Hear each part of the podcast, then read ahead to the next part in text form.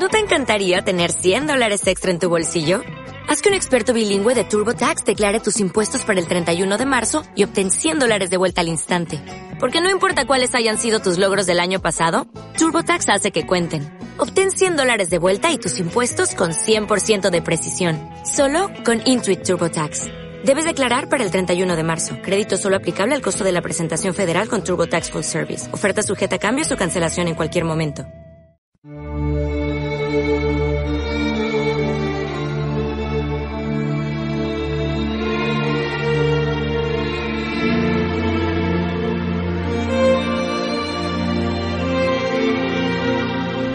Para entender nuestro método de oración, que es lo que quisiera explicarles esta mañana, tenemos que entender por qué eh, hemos nacido los franciscanos de María.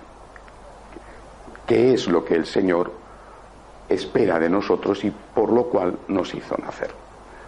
Solamente así se entiende una parte de nuestra misión, que es la de rezar y enseñar a rezar. Nosotros somos un movimiento de respuesta. Siempre lo he visto así, un movimiento de respuesta. Para gente que obviamente quiere dar una respuesta. La respuesta es lo que queremos dar a aquel que ha tenido la iniciativa, que es Dios. Dios nos ha amado primero. Dios ha tenido la iniciativa. Este Dios que nos ha amado primero, este Dios que es la infinita y divina misericordia, ha seducido nuestro corazón, ha conquistado nuestro corazón. De ahí partimos. Somos personas que desde siempre o en un momento dado de la vida nos hemos encontrado con Dios, nos hemos encontrado con el amor de Dios y este amor de Dios nos ha tocado profundamente y le hemos dicho al Señor, quiero hacer algo por ti.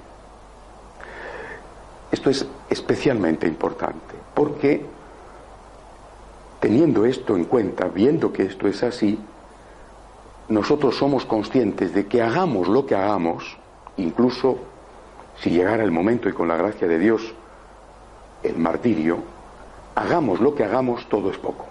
Él se merece más. Repito, esto es importantísimo, porque solo esta percepción de nuestra relación con Dios nos impide la soberbia. La soberbia es un vicio espantoso, es el primero de los pecados, la madre de todos los pecados, la madre de todos los vicios. Y la soberbia, no lo olviden nunca esto que les voy a decir, se alimenta de buenas obras. La soberbia se alimenta de las buenas cualidades. La soberbia se alimenta de las virtudes. Es verdad que hay personas soberbias que no tienen nada de qué presumir. Esto existe. ¿eh? Pero lo normal es que la persona soberbia sea una persona que sí que tiene cualidades, incluso que tiene virtudes. ¿Por qué esa persona es soberbia? Esencialmente porque no se da cuenta, primero, de que todo lo que tiene y todo lo que es es también un don de Dios. Y segundo, porque no se da cuenta de lo que le falta. Es decir, no se da cuenta de que a pesar de sus cualidades y de sus virtudes, le falta mucho. Tiene también pecados. Ve lo que tiene, no atribuye lo que tiene a aquel que es el origen de eso, Dios. Se lo atribuye a sí mismo y además no ve lo que le falta. Partiendo de esta perspectiva de que somos un movimiento y por lo tanto una persona de respuesta, Dios nos ha amado primero y nos ha amado infinitamente, nos ha amado misericordiosamente y nosotros queremos devolver algo, todo lo que podamos, pero ese todo lo que podamos no es más que algo, poco, a este Dios tan bueno, partiendo de aquí nos entendemos a nosotros mismos y entendemos nuestra misión. Ayer les comentaba de mi gran preocupación por el fondo del debate que está teniendo lugar en este momento en la Iglesia. Porque más allá del hecho concreto en sí, de si los divorciados pueden o no comulgar en pecado mortal, o si pueden o no comulgar los homosexuales cuando han cometido esos actos, o si pueden o no comulgar las parejas de hecho que viven juntas sin casarse, en fin. Es decir, más allá del, debate de si la misericordia de Dios tiene que ir eh, hasta el punto de que cualquiera en cualquier circunstancia puede comulgar, más allá de ese debate, eh, lo que está de fondo es otra cosa. ¿Es necesaria la respuesta a Dios? Eso es lo que plantea Lutero. ¿Es necesaria la respuesta? Para la salvación, ¿es necesaria la respuesta? O dicho de otra forma, usando aquellos conceptos que utilizó Lutero, ¿son necesarias las buenas obras? ¿Es necesario responder al amor de Dios con amor? ¿O por el contrario, como Dios es tan bueno y tan misericordioso, no pasa nada si tú no le respondes? Nosotros entramos desde el principio, antes de que surgiera este debate, porque nuestra fundación es anterior a estos momentos o a estos años en que se está planteando esto, nosotros entramos de lleno en esta cuestión diciendo, no solamente es necesario, sino que es obligatorio y es un elemento de justicia básica. Sin respuesta, lo que se hace con el amor de Dios es abusar. La respuesta amorosa al amor de Dios es un acto de justicia elemental, de justicia básica. Tenemos la obligación de amar al amor. La obligación, no la opción. Evidentemente jamás Lutero, ni nadie ahora, predica que no había que amar a Dios. Lo que decían era que no era necesario. Que el amor de Dios era tan grande que aunque tú no le amaras, aunque no hubiera buenas obras, de eso se trata, no pasaba nada. Nosotros, con la Iglesia Católica de siempre, tal y como el Concilio de Trento, que es el concilio que se convoca para hacer frente a Lutero, estipula, nosotros decimos, las buenas obras son necesarias. ¿Para qué? Para que, primero, le hagamos justicia al Dios del amor, y segundo, para que ese amor de Dios fructifique en nosotros y produzca los frutos que ese amor de Dios quiere que se produzcan por nuestro propio bien. Si tú no amas, estás en el odio y eso no lo puede querer el Padre. Si tú no amas, no mejoras, eres un egoísta, eso te hace daño a ti. Si un amor complaciente, tolerante de tu Padre provoca un hijo maleducado, ese amor complaciente, ese amor tolerante es malo para el hijo. Porque lo que ha hecho es un hijo malvado, abusivo, un hijo que no ha madurado, un hijo que ha o bien malinterpretado el amor de su padre o lo ha desvirtuado para transformarlo en una justificación de sus caprichos. Y por eso nuestra espiritualidad del agradecimiento entra de lleno en este contexto que estamos viviendo ahora, hasta el punto de que cuando veo el presente y veo el pasado nuestro, entiendo más por qué el Señor nos hizo surgir. En ese momento no lo veía como lo veo ahora, y ahora lo veo más necesario que entonces.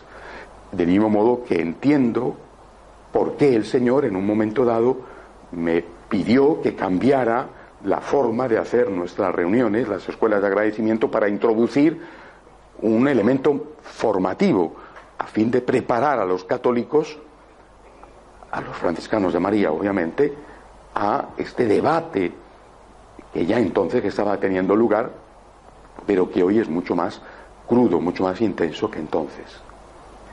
Es en este marco de un movimiento de respuesta en el que se produce eh, nuestra oración.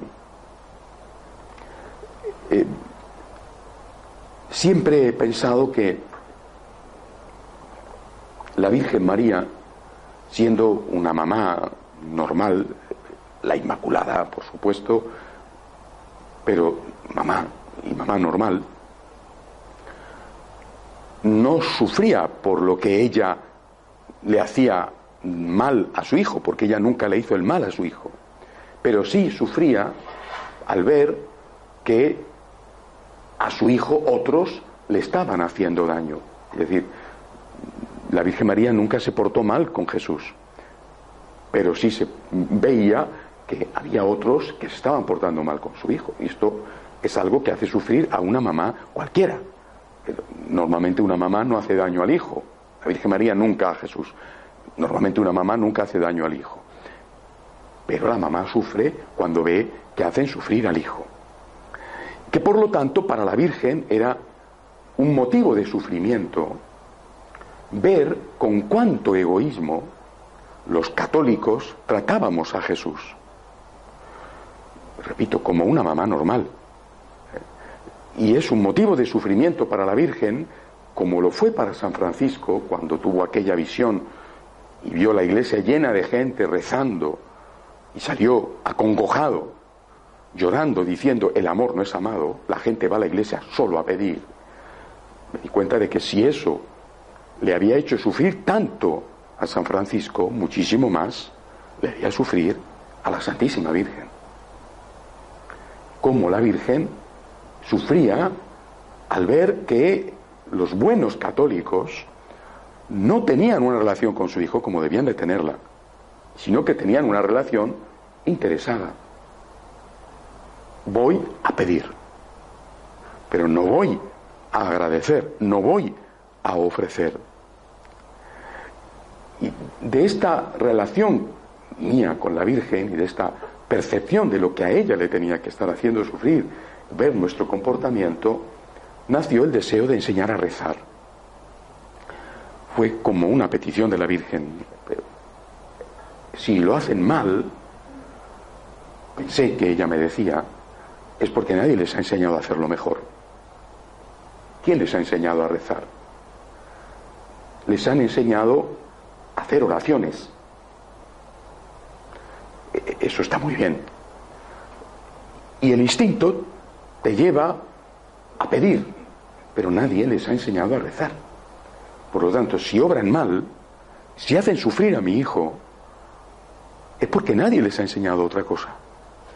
Después habrá seguramente quien, aún enseñándoles, no quieran practicarlo. Pero muchos si obran mal, es porque no saben hacerlo de otra manera y no son conscientes.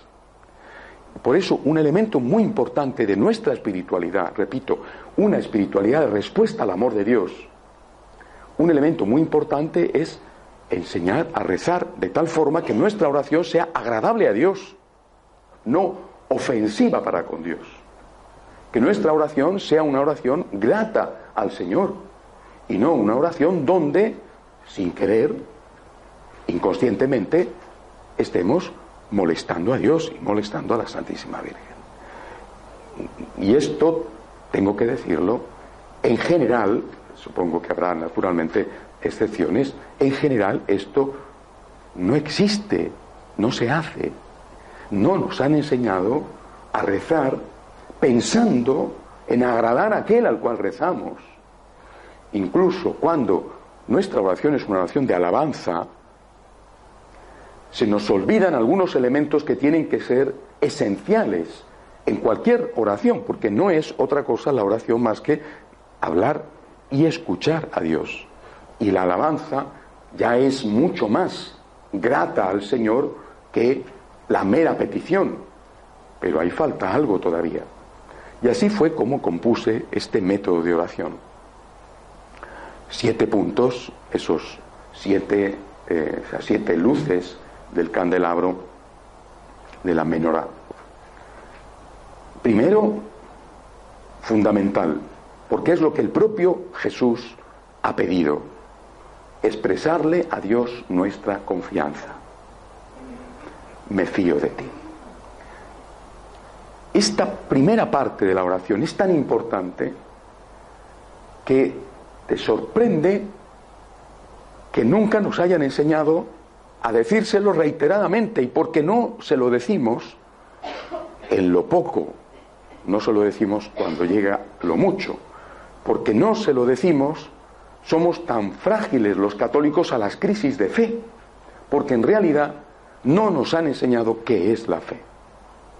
Y la fe es no sólo aceptar unas verdades intelectuales, la presencia real de Cristo en la Eucaristía, la existencia de la Santísima Trinidad, la existencia de la vida eterna, no es sólo eso, es también tener una actitud de confianza en la providencia divina. Dios mío, Jesús mío, yo me fío de ti, yo confío en ti. Una y otra vez, repito, en los suaves atardeceres que a veces nos parecen noches oscuras y no es así, y en las auténticas noches oscuras, cuando la cosa está muy mal o cuando simplemente hay problemas, una y otra vez, yo confío en ti. Jesús, me fío de ti. Divina misericordia, en ti confío. Una y otra vez, muchas veces a lo largo del día, cada vez que se nos turba el corazón, Dios mío, no entiendo, confío, confío, confío. Segundo punto, expresarle al Señor nuestro afecto. Señor, te quiero. Debemos decírselo. Si no, no tendremos jamás la auténtica relación que Cristo quiere que tengamos con Él. Es decir, nuestra relación con el Señor no es una relación meramente intelectual, es una relación de persona a persona y la gente se ama o se odia. Por tanto, tenemos que decirle, yo te quiero. No solo te sigo, sino te quiero. Cuando Jesús, ya resucitado, se acerca a Pedro y le hace aquel triple examen, que es evidente que respondía a la triple negación de, tres días antes, no le dice el Señor a Pedro, Pedro, ¿tú crees en mí? No le dice esto, no le pregunta esto. Le pregunta, Pedro, ¿tú me amas? Ahí está la cuestión. ¿Tú me amas? El Señor no te va a preguntar si tú le adoras, si tú crees en su divinidad que naturalmente es fundamental. La adoración es el tercer punto que veremos luego. El Señor te va a preguntar, en primer lugar, si tú le amas. Pedro, tú me amas, tú me quieres. Tres veces le pregunta, Jesús, tú sabes que te quiero. Entonces, ¿por qué tú me quieres? Yo te doy un encargo. Es decir, el Señor se fía de aquel que le ama cuando se ha creado un vínculo afectivo, ese vínculo es mucho más fuerte que el vínculo intelectual. Las crisis intelectuales, sobre todo en los hombres, mucho más que en las mujeres, las crisis intelectuales son frecuentísimas, cualquier cosa. En cambio, las mujeres generalmente tienen menos crisis intelectuales, no porque sean menos inteligentes, sino por el contrario, porque usan más el corazón. Y por eso, junto a la cruz, estaban las mujeres. Y solamente había un muchacho que estaba por la relación que tenía con la Virgen. Nosotros los hombres tendemos mucho más a darle vueltas a la cabeza. Y las mujeres piensan mucho más con el corazón. Aquello que dijo Pascal era un gran sabio matemático francés, el corazón tiene razones que la razón ignora. Esas razones del corazón son las razones que nosotros le ponemos a Jesús. Señor, yo te quiero. Estas son mis razones. Yo te quiero. ¿Te entiendo o no te entiendo? Es bien si te entiendo, pero si no te entiendo, yo me fío de ti y yo, Jesús, te quiero. Solo entonces, cuando esto lo hacemos, es cuando escuchamos al Señor que nos dice, ahora sí, ahora ya me puedo fiar de ti. Así que le decimos, Jesús, eres el más importante en mi corazón. No el único en mi corazón. El Señor no quiere reinar en solitario. No tiene celos, no es un Dios celoso. Quiere ser el primero, no quiere ser el único. Eres el primero, el más importante en mi corazón. Más que cualquier otro afecto que haya en mi vida. Los afectos sagrados, los afectos nobles, tú eres más importante. Más. Y tienen ustedes que decírselo. Te quiero más que a mis hijos. Tienen que decírselo. No. No quiero a mis hijos, sino te quiero más que a mis hijos, porque tú eres Dios. Y, hemos aprendido ya desde el Antiguo Testamento que el primer mandamiento es amarás a Dios sobre todas las cosas. Y sobre todas las cosas también es sobre todas las personas. Pasamos al tercer punto. Jesús, te adoro. Y ahí entramos en ese ámbito intelectual. Eres Dios. No solamente eres el primero en mi corazón, sino que eres el primero en mis intereses. Eres el primero en mis afectos, pero también eres el primero en mis intereses. ¿Cuáles son mis intereses? Mis intereses son el trabajo, por ejemplo. Eres más importante que mi trabajo. La fama. ¿Tengo que perder la fama por ti? ¿No seré políticamente correcto? ¿Perderé una oportunidad laboral? ¿Perderé una oportunidad profesional de, de prestigio? ¿Por qué? Pues porque tendría que renunciar a determinados principios para poder obtener ese cargo, lo pierdo. Eres más importante que cualquier cosa. Antes te he dicho, te quiero, eres más importante que cualquier persona. Ahora te digo, te adoro. No solamente eres lo primero en mi corazón, eres lo primero ante cualquier cosa. Te adoro, te adoro. Solo a ti rindo adoración, no a la política, no al trabajo, no adoro el dinero, no adoro el placer. El más importante en mi corazón, el más importante en mis intereses. Estas tres partes de la oración son la introducción. Me fío, te quiero, te adoro. Y ahora llegamos al cuarto punto esencial en nuestra oración. Te doy las gracias. Te doy las gracias, Señor. Sin esto, nuestra oración es ofensiva. Porque, como aquellos diez leprosos, de los cuales solo uno volvió a dar las gracias, los otros nueve le habían ofendido. Y Jesús responde, triste, apenado, herido, ¿dónde están los otros nueve? ¿Es que no han quedado curados?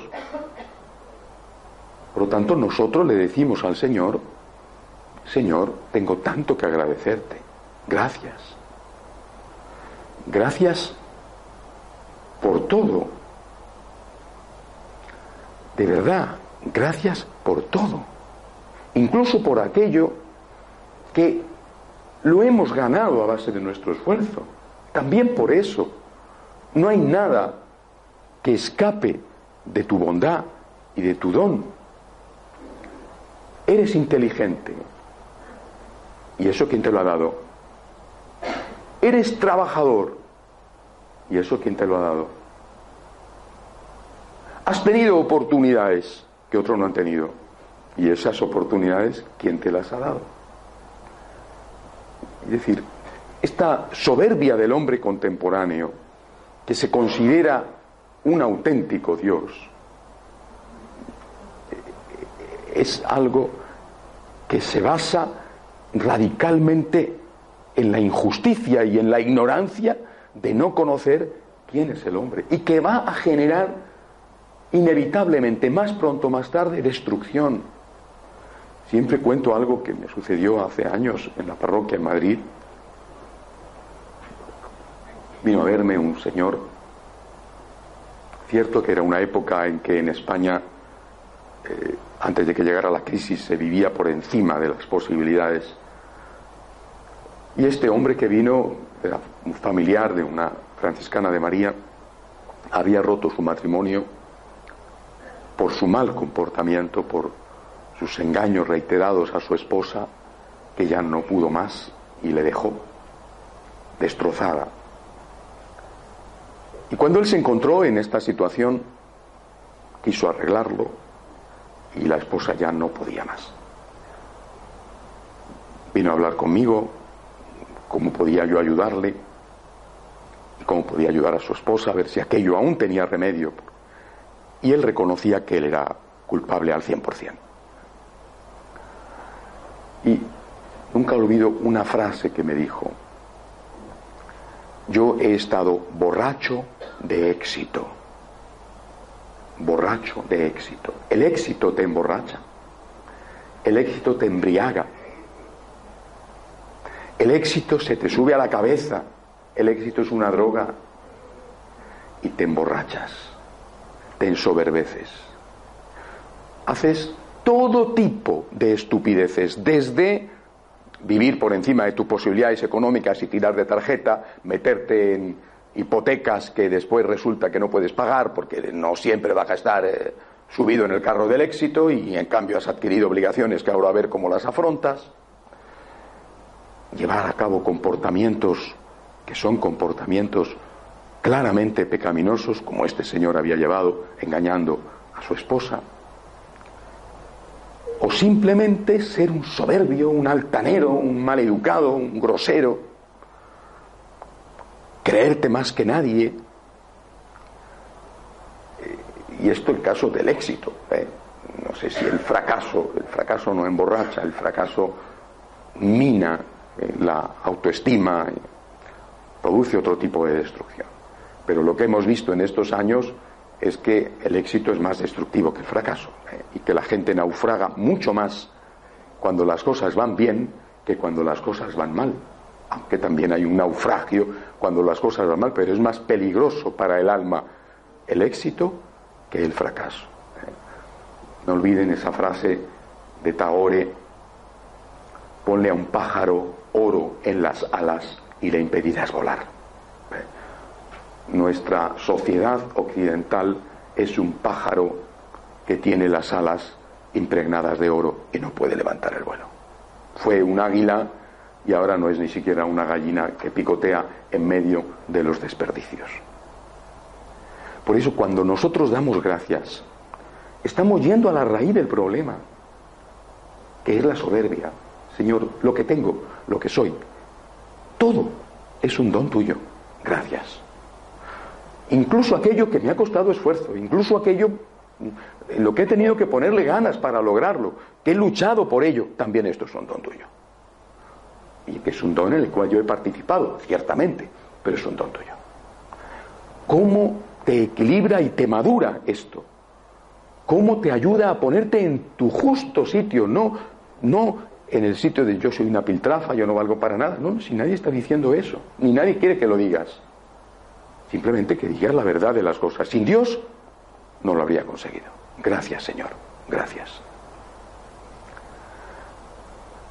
Después de esto es, es inevitable pedir perdón, cosa que normalmente tampoco se hace en la oración.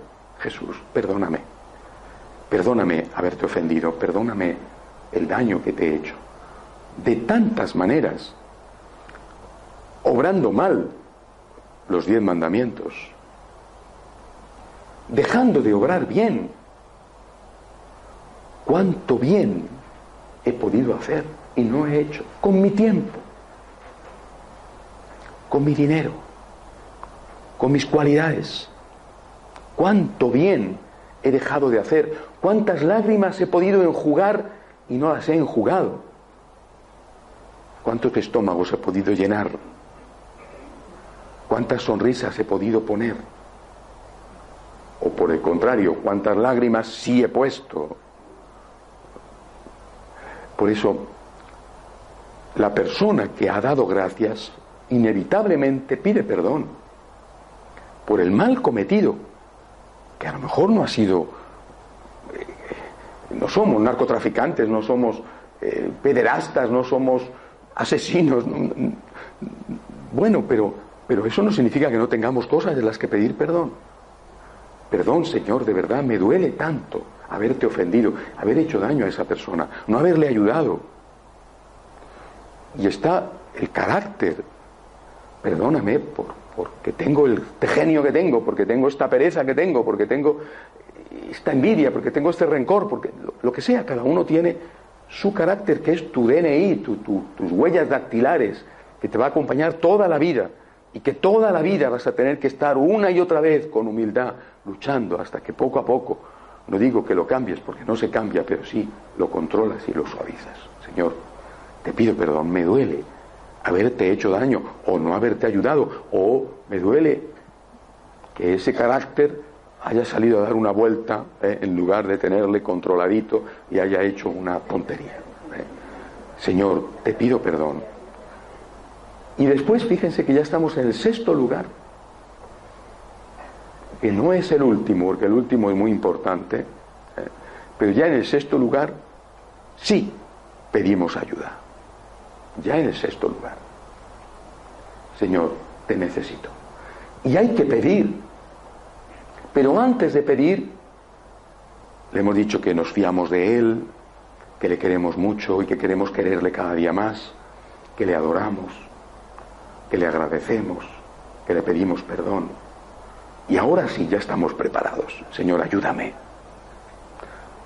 Por las cosas espirituales, y ayúdame también, Señor, en esas cosas que necesito para mi vida material o para los míos, que a lo mejor no, no necesito pedir nada para mí. Pero mira a mi hijo, mira a mi esposo, mira a mi mujer. Personas que no conozco, mira a los cristianos que están siendo masacrados por los musulmanes mira mi país que vive en una convulsión, que tiene violencia, que tiene corrupción, que tiene crisis económica, ese otro lugar del mundo donde ha habido una tragedia, te pido por esas personas. Y te, te lo pido con humildad, porque ya he hecho el ejercicio de la humildad. Te lo pido con humildad, no te lo exijo. Como no nos han enseñado ni siquiera a pedir, generalmente no sabemos pedir, exigimos. La diferencia entre la petición y la exigencia es que la petición se hace con un favor y la exigencia se hace con un derecho. Y nosotros hemos transformado la petición en exigencia y en lugar de pedir sin darnos cuenta, porque quizá formulamos una petición, lo que estamos haciendo es exigir. Exigimos. La exigencia se hace con derechos y van va unida a la amenaza. Si no me das aquello a lo que tengo derecho, te vas a enterar. Voy a protestar, te voy a poner una denuncia, voy a hacer una huelga, eh, porque tengo derecho a esto. He firmado contigo un contrato, tú no me das lo que he firmado, te voy a poner un pleito. Tengo derecho a ponerte un pleito. No tengo derecho a pegarte dos tiros, pero sí tengo derecho a llevarte a un tribunal porque tenemos un acuerdo que tú no estás cumpliendo. Mientras que los favores no se exigen, se piden y se piden con humildad. Nosotros que ya hemos hecho el ejercicio de la humildad, ya no exigimos, humildemente pedimos, Señor, ayúdame, por favor, te pido, por favor. Y por tanto, si no me lo das, no te exijo, no me enfado, no te chantajeo, no te amenazo. Si no me lo das, Señor, no te entiendo, no te entiendo, pero ya te he dicho, que me fío de ti y que acepto no entender, me fío de ti. Terminamos nuestra oración con algo que nunca hacemos, ofrecer. Una relación entre dos es una relación en la cual los dos presentan lo que necesitan y sus opiniones. Es decir, tiene que haber escucha.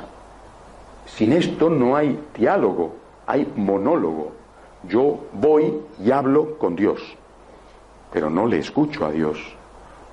Una vez que hemos dicho todas estas cosas, ha llegado la hora de escuchar. Es fundamental escuchar. Una oración que no tiene escucha no es verdadera, es, repito, un monólogo. Jesús es alguien que te ha escuchado, pero que tiene algo que decirte algo muy importante. Tú tienes que acoger lo que Él tiene que decirte. Por eso terminas la oración diciendo, ahora estoy aquí para escucharte a ti. Y se lo dices de esta forma, me ofrezco a ti, dime lo que quieras. Y te lo va a decir siempre. Siempre habrá una voz que sabrás que es su voz por la paz que te da. Y siempre habrá una voz que te dice, tienes que hacer esto. Siempre. Tienes que hacer esto. Tienes que pedir perdón a esa persona. Tienes que perdonar a esa persona. Tienes que ayudar a esa persona. Tienes que rezar más. Tienes que irte a confesar. Tienes que hacer eso que sabes que tienes que hacer y que no estás haciendo. Esa es la voz de Jesús. Has preparado todo y ahora le has dado la oportunidad para que Él pueda decirte aquello que tiene que decirte, que siempre es por tu bien. Así es como hacemos nuestra oración y terminamos diciéndole como María. Es decir, como María quiero fiarme de ti, como María quiero amarte, como María quiero adorarte, como María quiero darte gracias. No te puedo pedir perdón como María porque ella es la Inmaculada que nunca te ofendió, pero ella te pide perdón por mí y por los demás, así que yo también en ese sentido como María quiero pedirte perdón y además te pido perdón por mis propios pecados que ella no tenía. Como María te pido ayuda y como María me ofrezco a ti. Esta es la génesis de nuestro método de oración. Pero hubo un momento en el cual me di cuenta de otra cosa. Nació esta oración, como digo, como una respuesta dentro de un movimiento de respuesta. ¿Y por qué la Virgen? Yo intuí, creí que me decía, tienes que enseñarles a que cuando recen no ofendan a mi hijo. Es decir, que no vayan solo a pedir, por favor enséñales, porque si no, lo harán mal sin darse cuenta. Bueno, pero un día dije, pero eh, yo estoy hablando con Jesús, María me ha enseñado a hablar con Jesús, Jesús me enseñó a hablar con el Padre. María no hablaba con el Padre. Y María no hablaba con el Espíritu Santo. ¿Cómo entonces tiene que hacerse mi oración hacia el Padre y hacia el Espíritu Santo? Y me di cuenta de que este método de oración valía con algunos pequeños matices para nuestra oración con el Padre y para nuestra oración con el Espíritu. Así que si yo decía, Jesús, me fío de ti, también tenía que decir, Padre, me fío de ti. Y también tenía que decir, Espíritu Santo, me fío de ti. Pero ¿dónde estaba el matiz? En que con el Padre la relación debe de ser distinta que con el Hijo y con el Espíritu. ¿Por qué? Porque en la en lo que se llama la economía de la salvación, es un concepto teológico, la Santísima Trinidad, el Dios uno, hace todo, Dios hace todo, pero cada parte de la Trinidad es la encargada de hacer una cosa distinta. El Padre crea, el Hijo redime, el Espíritu santifica. Dándome cuenta de esto, me di cuenta de que mi relación con cada una de las personas de la Santísima Trinidad, como María, tenía que tener un matiz diferente. Y de hecho de la Virgen decimos que es la hija del Padre, la madre del Hijo y la esposa del Espíritu Santo. Por lo tanto, mi relación con el Padre tenía que ser una relación filial, con el Hijo tenía que ser una relación fraternal, con el Espíritu tenía que ser una relación esponsal. Una relación filial implicaba mucho más fuertemente la obediencia por tanto la fe. Una relación fraternal implicaba más fuertemente la confianza, la fraternidad. Y una relación esponsal implicaba más fuertemente la entrega absoluta. Así que al Padre tenía que pedirle y agradecerle por la creación. Y tenía que pedirle que me hiciera realmente dócil con esa docilidad que tenían en el Antiguo Testamento, que me hiciera y me ayudara a respetar el señorío de Dios. Dios es Dios. Dios es superior a mí. Yo no soy Dios. Me di cuenta de que no estaba profundizando lo suficiente en esta relación con Dios uno a través del Padre que me hacía darme cuenta de que soy criatura. Y me di cuenta de que esto había sido especialmente importante para San Francisco, que se veía a él mismo y a todo como la criatura de Dios. Y que esto además era especialmente importante insistir en ello en esta época en la cual estamos divinizados. Nos hemos autodivinizado, nos hemos ensoberbecido. Que por lo tanto, diciéndole a Dios Padre, me fío de ti, y luego pidiéndole que me ayudara a darme cuenta de su grandeza y de su señorío, esto me hacía un enorme bien. Naturalmente, con respecto al Espíritu Santo, esa relación esponsal me era especialmente útil por mi sacerdocio, desposado, no estoy casado con ninguna mujer, desposado, por lo tanto, con el Espíritu Santo, con un desposorio especial que es el que tenemos los sacerdotes. Pero a la vez, esa relación con el Espíritu Santo me llevaba a desear intensamente la santidad, porque esa es la obra del Espíritu Santo, es el Espíritu santificador. El Padre crea, el Hijo redime, su sangre derramada me salva, pero es el Espíritu el que santifica. Por tanto, relacionarme con el Espíritu Santo de esta manera me llevaba a pedirle, sobre todo, que me ayudara a ser santo, o dicho de otra forma, que me ayudara a amar a Jesús, al Padre y a Él mismo. Llena mi corazón de tu fuego, llena mi corazón de tu amor. Y me ayudaba a pedirle que me hiciera más misionero, más fogoso, es decir, más lleno del deseo de que el mundo ardiera del fuego del Espíritu Santo, del fuego de su amor. Enciende en mí y en los demás la llama que lanzaste en Pentecostés sobre los apóstoles y que les llevó a dejar de ser unos cobardes y a salir hasta el fin de la tierra para predicar el nombre de Jesús y para evangelizar y bautizar. Eh, esta meditación ocurrió hace no muchos años, que Dios va dándote las cosas poquito a poco en la medida en que eres capaz de entenderlas, me ayudó a tener una relación más completa con Dios. Pero aún se produjo después otra cosa.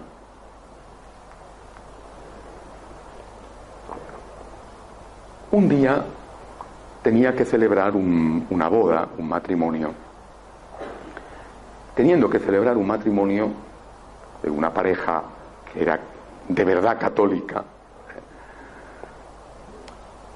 me di cuenta preparando qué les iba a decir a esta pareja de, novios, futuros esposos, me di cuenta de que había algo que podía enseñarles. Yo, un cura no casado, ¿eh? hay algo que podía enseñarles. Y que ese algo que yo podía enseñarles era muy importante para su relación presente y futura, podía enseñarles a hablarse entre ellos como yo hablaba con el Dios que era el esposo de mi vida, el esposo de mi alma. Entonces recuerdo que hice la humilía diciéndoles, todos los días debéis hacer esto. Todos los días, empezando ya, eh, no, si no lo hacéis ya, luego no lo haréis. Todos los días tenéis que deciros el uno al otro, me fío de ti, me fío de ti. Qué importante es decirlo, ¿verdad? Me fío de ti. Pero sobre todo qué importante es merecerse la confianza. Porque ¿cuántos abusan de la confianza que ha depositado en él el cónyuge para engañar, por ejemplo? Tienes que decírselo, me fío de ti. Y tienes que ganarlo. Y después tienes que decirle, te quiero. Tienes que decírselo. Está deseando escucharlo. Que normalmente las señoras lo decís, pero los señores no. Pero hombre, si ya lo sabes, sí, pero qué bonito es escucharlo, ¿verdad? Eh, yo esto lo he aprendido de la Virgen y se lo digo a Jesús y Él quiere escucharlo. También quiere escucharlo tu mujer de ti y sobre todo que sea verdad. ¿eh? Bueno, si es verdad, mucho mejor, ¿verdad? ¿Eh? Aquello que decía, mira, aunque no sea verdad, dímelo, engáñame, pero dímelo. Es tan importante decirse cada día, te quiero. No podemos decirnos el uno al otro, te adoro, porque eso solamente es para Dios. Pero podemos decir, debemos decir el uno al otro, te admiro, te admiro. Es decir, destaca las cosas positivas. Cariño, te ha quedado estupenda la comida. No lo has engullido y ahí estás ahora a varte en el sofá ¿eh? para ver tu programa favorito, tu partido de fútbol o tu eh, serie de televisión. No, te admiro. Te ha quedado magnífica la comida. O bien, realmente, qué buen trabajador eres. Interésate por su trabajo. Pregúntale qué tal le ha ido. ¿Qué problemas son los que ha tenido que resolver o los que no ha podido resolver? A lo mejor te dirá, no puedo contarte determinadas cosas, porque como dicen en España, luego vas y lo cascas. ¿eh? No, pero determinadas cosas no puedo contártelas, porque además para qué te voy a complicar la vida, pero interésate por él. Díselo, dile, esto lo estás haciendo muy bien. Y no que damos siempre todo por supuesto. Damos por supuesto que queremos a la otra persona y que la otra persona lo sabe, damos por supuesto que nos gusta lo que hace, damos tantas cosas, por supuesto, que al final la incomunicación es completa. Y luego tienes que decirle, te doy gracias. ¿Cuánto tiempo hace que no se lo dices? No solo cuánto tiempo hace que no le miras a los ojos a tu mujer o a tu marido y le dices, te quiero. No cuánto tiempo hace que no le dices, te doy gracias. Te doy gracias porque estás trayendo dinero a casa todas las semanas. Te doy gracias porque estás pasando tu vida mientras cuidas a los niños, te doy gracias. Dile, te pido perdón. ¿Cuánto tiempo hace que no se lo dices? No esperes a que te reproche. Adelántate, te pido perdón. Mira, sabes que estoy fatal, con los nervios alterados,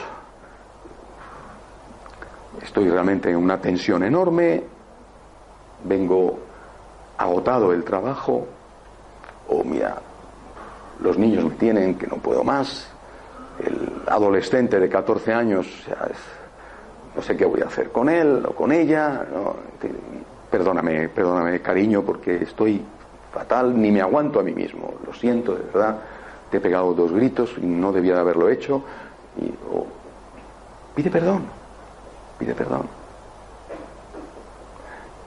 Y luego pide ayuda.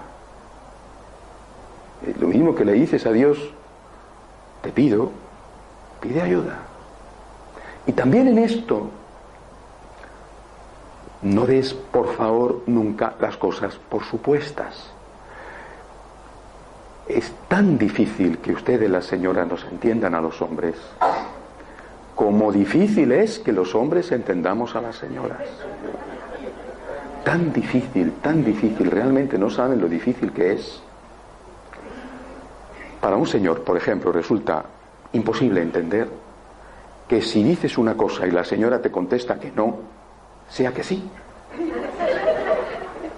Y ustedes se molestan porque habiéndonos dicho que no, hemos entendido que no, cuando en realidad ustedes nos decían que no, pero querían decir que sí. ¿Y cómo no se da cuenta de que lo que yo quería decir es que sí, aunque he dicho que no? Esto es frecuentísimo, ¿eh? Ustedes dicen que no cuando quieren decir que sí y se enfadan porque entendemos no cuando han dicho que no, pero en realidad teníamos que haber entendido sí aunque han dicho que no. Eh, somos demasiado simples los hombres y cuando nos dicen que no es que no. Pues no, cuando nos dicen que no es en realidad que sí.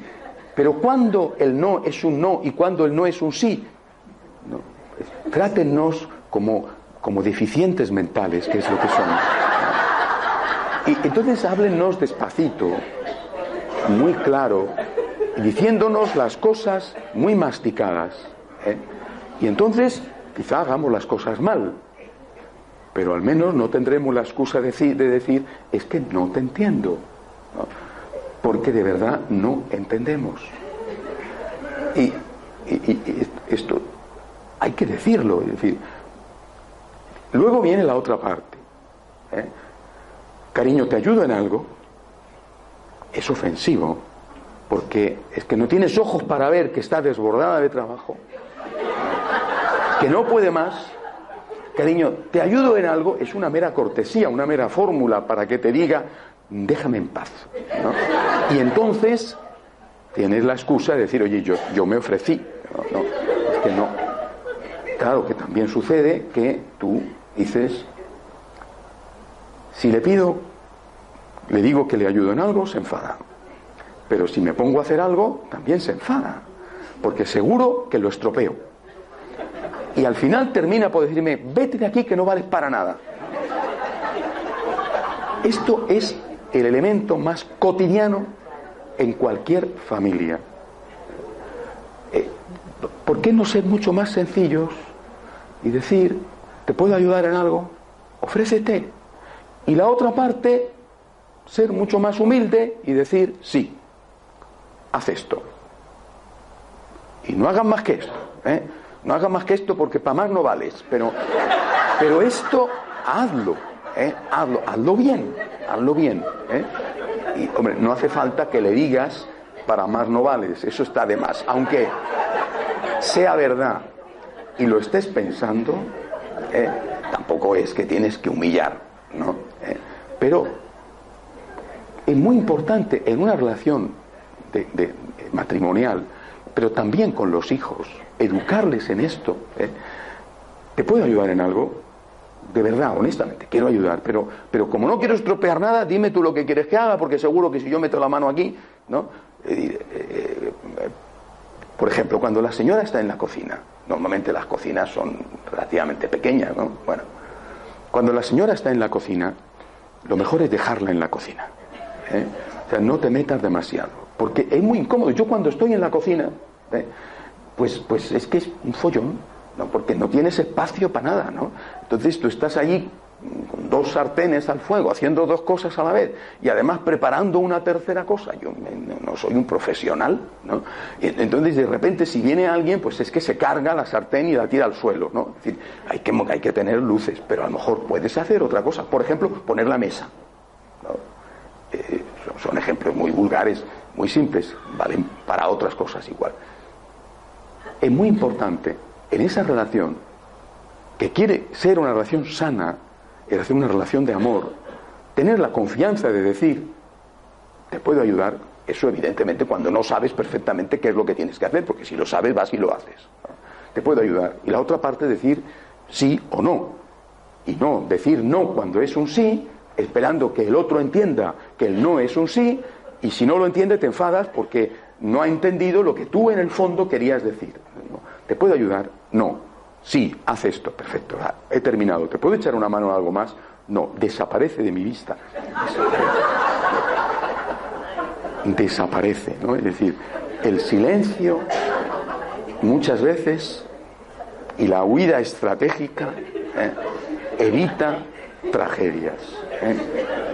Cuando notas que la olla a presión está ya echando, en ese momento tú haces un mutis por el foro, te vas tranquilamente, al cabo de un rato te asomas otra vez a ver y si puedes dices algo y si no vuelves a desaparecer eh, sutilmente para evitar que sea el detonante de la tragedia. Eh. Bueno, yo creo que con estas recomendaciones primero en nuestra relación con Dios, Padre, Hijo y Espíritu Santo, y luego en nuestra relación entre nosotros, podemos saber cómo no solamente tenemos que hablarle al Señor, sino también cómo tenemos que tener una relación con aquellos que nos rodean. Jesús, Eterno Padre, Espíritu Santo, cariño, ¿eh? me fío de ti.